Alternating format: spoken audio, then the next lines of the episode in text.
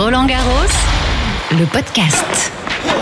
Ce podcast vous est présenté par Mastercard. Bonjour à toutes et à tous, bienvenue dans Roland Garros, le podcast, la balade sonore qui tous les jours vous fait découvrir l'envers du décor. Vous n'avez qu'à fermer les yeux et à vous laisser guider, ça y est, vous êtes bien installé? Allez, suivez-moi. Impossible de les rater. À Roland Garros, ce sont ceux qui courent dans les allées chargés de téléobjectifs et de sacoches en bandoulière. À la télé, même chose, on les aperçoit toujours au bord du terrain, le visage caché par leur appareil, et on envie leur place. Aujourd'hui, je vous emmène à la découverte du métier de photographe. Pauline Ballet est l'une des 15 de l'équipe de la FFT chargée de capturer tout ce qui se passe sur le tournoi. Sa passion, son métier et les coins secrets dans lesquels elle aime se cacher pour prendre les plus belles photos, elle a tout partagé avec nous. Bonjour, j'ai rendez-vous avec Pauline. On y va? Eh ben c'est parti, on y va. Bonjour Pauline. Bonjour, comment vas-tu Barbara? Bah, ça va, merci. Et toi? Je suis au taquet. Ah bah c'est rapide, on est vite dehors quand on sort du service des photographes, hein, au plus près de l'action. Exactement, on est directement dans la foule, immergé, donc euh, prête à shooter. C'est quoi ton rôle ici? Alors à Roland Garros, euh, moi je suis photographe pour la FFT et je travaille notamment sur les à côté, particulièrement sur les à côté du tournoi, donc tout ce qui va être euh, illustration, image d'ambiance, euh, un peu les métiers de l'ombre et un peu de sport quand il faut venir renforcer un peu l'équipe sport parce qu'il y a beaucoup trop de matchs ou des choses comme ça. Vous avez chacun vos spécificités en fait. Exactement, oui. Il y a, je crois, euh, sept photographes que ciblés sur le sport. Et après, on est plusieurs photographes à faire euh, tout ce qui va être les à côté, les illustrations, ce qui vraiment illustre en fait la vie à Roland Garros en fait. Et tu prends combien de photos en moyenne par jour? Pff, Je dirais euh, 800 photos. Mais euh, en vrai, on en garde euh, majoritairement 10% quoi, pour euh, vraiment garder que les meilleurs. Donc, et un certain editing et tri à faire en fin de journée qui est assez conséquent effectivement. Et en plus, moi, je travaille direct. Enfin, c'est moi qui retravaille et qui édite mes images pour les fournir après aux éditeurs. En fait, ce que je fais souvent, c'est que je pars environ deux heures shooter, puis je reviens au bureau éditer mes images pour après les donner aux éditeurs. Et je fais ça, disons, euh, trois, quatre fois dans la journée. On est au milieu de l'allée centrale, là, entre le Châtrier et le Langlaine. Pauline sort son petit programme. Sur le Langlaine, il y a le match de Amanda Anisimova et Naomi Osaka qui a commencé. J'ai ma collègue euh, Corinne Dubois qui est sur le sport euh, sur ce cours-là, mais euh, je vais aller un peu voir ce qui se passe en fosse, voir s'il n'y a pas un petit peu des images à faire depuis ce point de vue-là que j'affectionne particulièrement. Parce qu'on est vraiment, on se retrouve euh, au pied, euh, à, ras le sol du cours, et en fait on peut voir plein de choses différentes, comme par exemple les attitudes ou les réactions plus proches de l'action. Et ce que j'aime bien aussi, c'est que c'est un petit peu les coulisses vraiment de Roland Garros, parce que c'est là aussi où travaillent euh, les caméramans, les ramasseurs de balles. Donc en fait, on voit un petit peu toute la famille de Roland Garros qui se cache un petit peu dans cette fosse, et ça, ça m'amuse beaucoup, j'aime bien.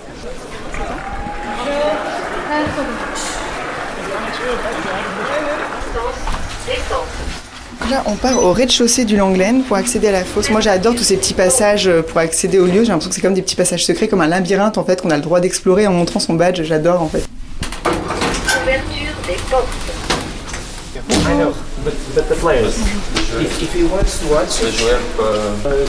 Oh, c'est une petite porte comme dans Alice au Pays des Merveilles, elle est plus basse que les autres. Eh, attention, faut bien baisser la tête pour entrer.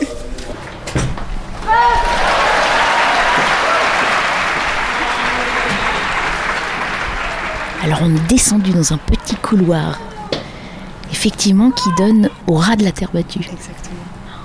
Ici, il faut être assez discret parce que on est très proche des joueurs qui sont en train de, de- de faire leur match. Et euh, le but, c'est d'être le plus discret possible et tout en travaillant en fait. Ouais, c'est là qu'arrivent les balles quand elles sont tirées très très fort, attention. Donc attention aux objectifs parce que ça peut faire très mal.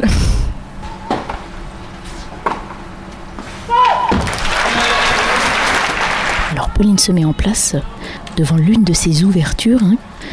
5 mètres devant nous, il y a donc Naomi Osaka qui est en train de jouer.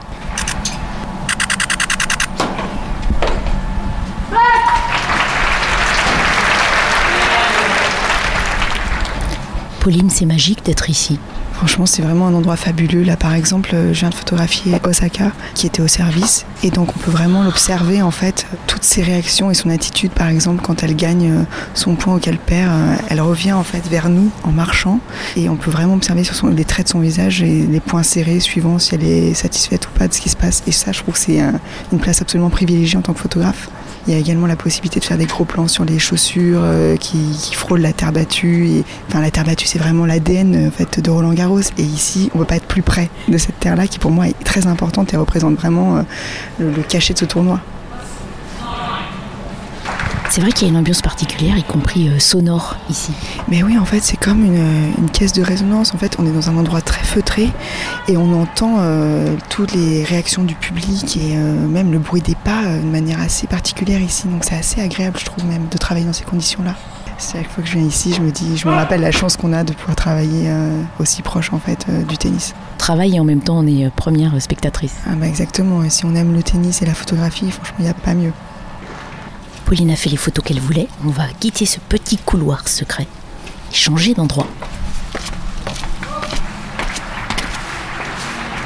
Là, on a eu de la chance parce que nous étions peu nombreux dans la fosse.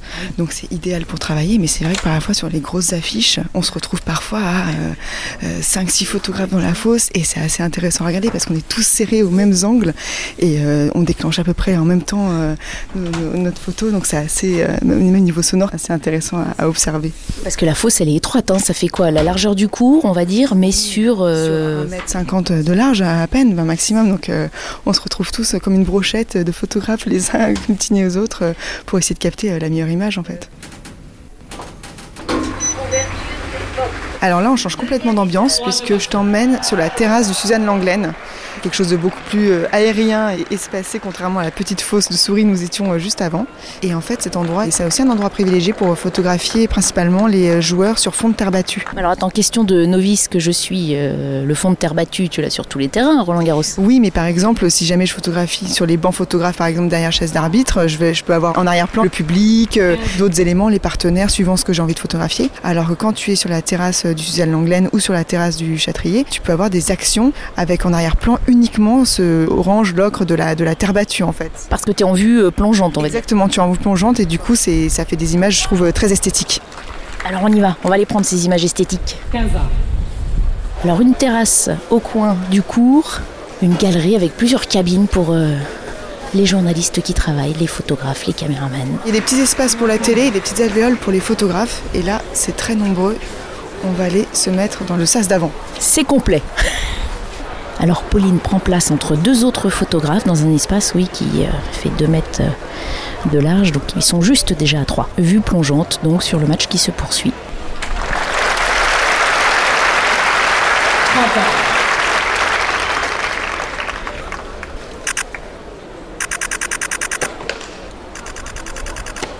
Left, second six tu as une vue en contre-plongée de l'action, ça permet une belle décomposition du mouvement. Tu vois, par exemple, s'il y a un dérapé sur la terre battue, comme ton arrière-plan est très euh, épuré, ça permet vraiment de voir exactement euh, les traces sur la terre battue. Ou par exemple, pendant un service, comme on est vraiment quasiment au-dessus du joueur, on peut vraiment voir ses yeux se lever, son attitude, et je trouve que c'est vraiment euh, une manière esthétique de photographier l'action. Comment tu décrirais la meilleure photo? Qu'on peut prendre à Roland Garros ben Ça dépend parce qu'il y a plusieurs aspects. Il y a la photo, on va dire, émotion ou la photo d'action. Très important pour moi d'avoir euh, l'émotion brute, par exemple, après une balle de match, une victoire ou alors une défaite, et euh, d'être serré sur cette action-là. Quand ton arrière-plan il est épuré, c'est ce qui permet euh, le mieux de mettre en valeur l'émotion photographiée.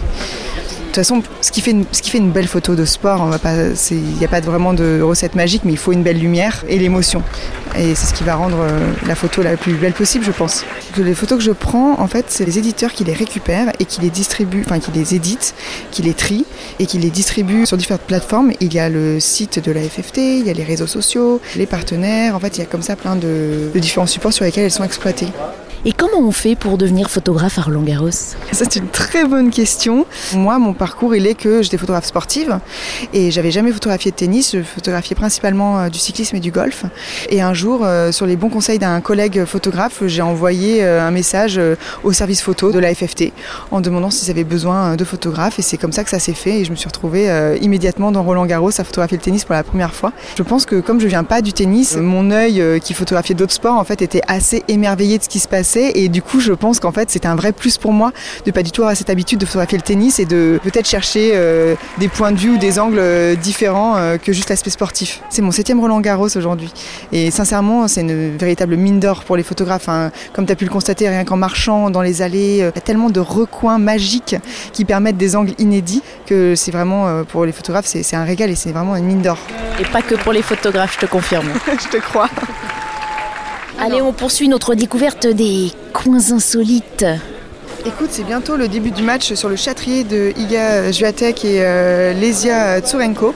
Et en fait, je dois photographier l'entrée de rêve. L'entrée de rêve, c'est en fait les joueuses qui rentrent sur le court en tout début de match, accompagnées d'enfants. Et en fait, euh, il y, a, des images d'ambiance sympas à faire parce que les enfants sont absolument euh, émerveillés euh, de rentrer sur ce cours euh, grandiose accompagné de joueuses. Et donc euh, moi, je vais être là pour photographier un petit peu les regards, les attitudes des enfants et des joueuses qui rentrent sur ce cours avant le match. Allez, on y va. Bon, il y a du monde à Roland Garros. Là, on affronte une foule compacte. Une foule compacte et franchement en tant que photographe c'est pas tout le temps évident parce que on doit se faufiler dans cette foule avec les boîtiers qui dépassent, euh, le matériel qu'on porte, les téléobjectifs et euh, entre essayer de ne pas blesser les gens, de ne pas se blesser soi-même, de ne pas glisser et en même temps d'être rapide parce que c'est aussi ça, hein, on a quand même des impératifs de timing. Il faut toujours prévoir un peu large parce que, enfin quand on peut, parce Vous avez que mon message? c'est sport. Kilo, j'en sais rien, mais en tout cas, j'ai toujours euh, deux appareils photo et euh, trois objectifs en général un, téléobjectif, un grand angle et un objectif euh, plus moyen. Et euh, bon, bah, c'est assez lourd. Plus évidemment euh, tous les petits accessoires, les batteries de rechange, les petits dominos pour envoyer en live les photos. En fait, tout ça, ça fait quand même vachement de matériel au final. Les épaules doivent être fatiguées à la fin de la journée. On en parlera à la fin de la quinzaine, mais il n'y a aucun doute là-dessus. On découvre une troisième euh, position privilégiée des photographes. Tout à fait, là on est dans le cours euh, Philippe Châtrier. Et donc là on est installé derrière la chaise d'arbitre, donc euh, assez proche du terrain. Et on patiente pour pouvoir photographier l'entrée des joueuses. Ça veut dire là que tu as très peu de temps aussi pour prendre tes photos. Tout à fait, ça se joue sur même quelques secondes parce qu'en fait, au moment où elle rentre avec les enfants, elle marche jusqu'au de la, de- du carré Charlie jusqu'au filet. Et toutes mes photos vont se jouer là en fait. Qu'est-ce qui te plaît dans, ce métier? Ah, moi, ce qui me plaît, c'est la variété. Alors déjà, moi, j'adore le sport, donc en fait, euh, dans le sport, euh, pouvoir photographier le dépassement de soi, l'effort physique, euh, la prouesse physique et tout ça, ça me passionne complètement. Et après, moi, je suis venue au sport par la photographie parce que je suis passionnée de photographie depuis que je suis adolescente. Et en fait, en tout cas, Roland Garros, la lumière printanière est complètement unique. la terre battue a une couleur absolument fabuleuse. C'est plein de recoins où on peut varier les points de vue. Donc en fait, ça va faire sept ans que je le fais et je ne m'en lasse pas. Il y a des jours qui sont plus compliqués que d'autres euh, où on a l'impression d'avoir euh, déjà fait euh, cet angle-là puis cet angle-là. Et en fait, quand on y retourne, bah, il se passe des choses différentes. Donc en fait, c'est absolument euh, inlassable. Et c'est ça qui est fabuleux dans ce métier-là. Allez, on se tient prête parce qu'on sent que ça se prépare là. Il va falloir se bouger. Prête à shooter. La musique se lance, c'est parti. On aperçoit les enfants qui vont rentrer avec les joueuses, je crois, au fond. Ils sont briefés par un membre du staff. Ils ont l'air vraiment impressionnés, comme moi en fait. Ça va donner des jolies photos. on espère, on espère, mais pas la pression. mais c'est vrai quand je regarde leurs yeux, euh, qui regardent ce cours euh, avec leurs yeux d'enfant, en fait, finalement, c'est fou. On a beau avoir 34 ans et on se retrouve dans la même situation, c'est assez inédit quand même.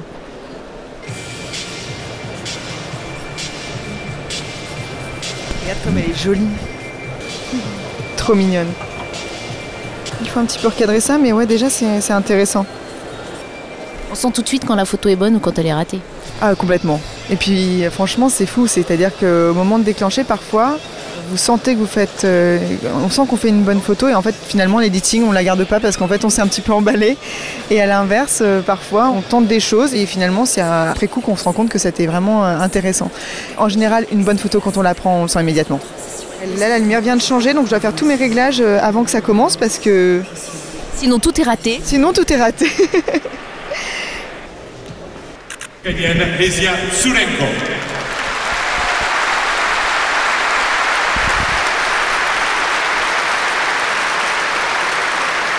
elle rentre avec Cristal.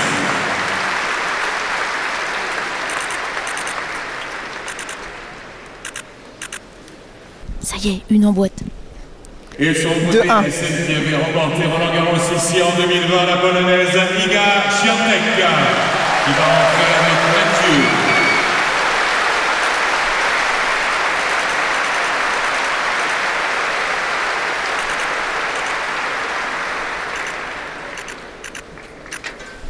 Faut être rapide et précise. J'observe Pauline, qui se déplace vite, qui a ses petits cils qui tremblent quand elle approche son visage de son, de son viseur. Et voilà, c'est fait. C'était c'était rapide. C'était très rapide. Le match va commencer et moi je vais aller éditer ce que j'ai photographié. Mais nous quittons les tribunes du Châtrier. On va suivre Pauline jusqu'à son bureau. Et bah faut pas se louper. Hein. et bah c'est la première fois que je fais ces photos là et en fait je me suis rendu compte que c'est il y a pas mal de contraintes, notamment les arbitres qui se mettent devant, le caméraman euh, qui, suit en fait qui, est juste devant euh, la joueuse à la suivante. Donc en fait euh, photographier l'ambiance et les, interactions entre les enfants et les joueuses c'est c'est assez complexe. Mais j'ai pas dit mon dernier mot. Je vais en refaire après et je suis sûre que ça va marcher. Et là, il y en a des bonnes à sauver? Oui, je pense que franchement, il y, a des- il y a- il y a ce qu'il faut. et, mais euh, c'est bien, c'était pour une première fois, ça m'a montré euh, comment je dois faire pour les prochaines fois, c'est bien. Le petit garçon, il était très concentré. Le petit garçon était très concentré, à mon avis très stressé, ce qui était moins le cas de la gamine, mais ouais, ouais, c'est vrai que c'était nerveux. on, dit- on aurait dit que c'était lui qui allait jouer le match. Allez, on va éditer ça. Je descends sous le cours euh, Philippe Chatrier au Media Center. Bonjour. Raccourci pour le bureau. Il faut les connaître hein, pour s'épargner les, euh, les quelques pas qui sont quand même précieux après des journées à 20 000 pas, c'est toujours bien d'en économiser une petite centaine. Alors on passe au centre média où le podcast s'est déjà rendu. T'es vraiment allé partout en fait déjà toi. Presque. Moi aussi, il me reste des choses à découvrir, heureusement. Donc là, je suis à mon bureau et je vais décharger mes cartes, faire mon editing, traiter mes images. Je fais un traitement colorimétrique dessus. Et après, euh, ma sélection, je la donne euh, aux éditeurs de la FFT. C'est de l'informatique maintenant. C'est la partie un peu moins fun, mais elle est très importante quand même. C'est en train de décharger. Dans tout ce qu'on a fait ce matin, j'ai pris 280 photos. Waouh. Mais en plus, je vais en regarder, euh, je te dis, je pense que là, de ce que j'ai fait, je vais certainement en donner, je sais pas, je dirais entre 10 et 15 vraiment de, de, de celles dont je suis contente. Donc euh, ça fait quand même un gros tri. C'est facile de trier ou on se prend parfois un peu la tête pour euh, se dire Ah, quand même, celle-là, je garde, comme on fait nous avec nos photos de vacances. c'est une bonne question. En fait, moi, je pars du principe que quand j'hésite sur une photo, je la garde pas. Bon conseil pour nous tous qui avons du mal à trier nos photos peut-être à la maison. Eh ben merci pour tous ces secrets de photographe qui a la chance de pouvoir être un peu dans la tête des joueurs. Avec grand plaisir de m'avoir suivi. J'espère que ça vous aura plu. Et merci Barbara en tout cas. Ça suscitera peut-être des vocations aussi. Tu auras des futurs collègues qui vont nous écouter, qui vont se dire Waouh, je veux faire ça plus tard. Mais je, leur- je le souhaite et je, leur- je les encourage vivement à- à faire ce métier. La question du jour. Est-ce qu'il y a une affiche du tournoi euh, chaque année depuis le début? Et il y a même une seconde question dans cette question. Savez-vous depuis quand se déroule officiellement Roland Garros? Depuis 1925. Alors je reformule. Existe-t-il 97 affiches du tournoi? Voici la réponse de Lauriane Lab, chargée de mission culture et patrimoine à la FFT. Donc l'idée de dédier une affiche à un millésime du tournoi n'a- n'avait vu le jour qu'en 1980. Donc aujourd'hui, on est à la 43e affiche. D'où c'est venu cette idée de faire une affiche? Alors c'est une proposition qui avait été faite euh, au président euh, de la Fédération française de tennis de l'époque, Philippe Chatrier, qui au début euh, adhérait pas forcément à l'idée d'associer un grand nom de l'art contemporain ou un tournoi sportif comme Roland Garros. Et bon, il a consulté ses équipes qui lui ont dit de se lancer et il a accepté. Et euh, bon, on peut dire qu'on a une belle collection de- de- d'affiches avec des très beaux noms de l'art contemporain, notamment euh, Sean Scully, euh, Fabienne Verdier ou Miro. Et aujourd'hui, on n'imaginerait pas se passer de l'affiche de Roland Garros. Non, non, non, c'est très attendu chaque année. Et euh, cette année, euh, encore plus, puisque euh, elle représente un, un ramasseur de balles et elle a eu beaucoup de succès auprès de, de la population des ramasseurs de balles et des grands fans de tennis. Chaque année, l'affiche du tournoi fait d'ailleurs partie des objets les plus vendus à la boutique. Il y a d'ailleurs plein d'autres objets iconiques du tennis que je vous fais découvrir dans un tout prochain épisode. D'ici là, n'oubliez pas, vous pouvez nous réécouter sur le site officiel rolandgarros.com, l'appli Roland Garros et la radio RG, ainsi que sur toutes les plateformes d'écoute à la demande. À demain pour de nouvelles aventures.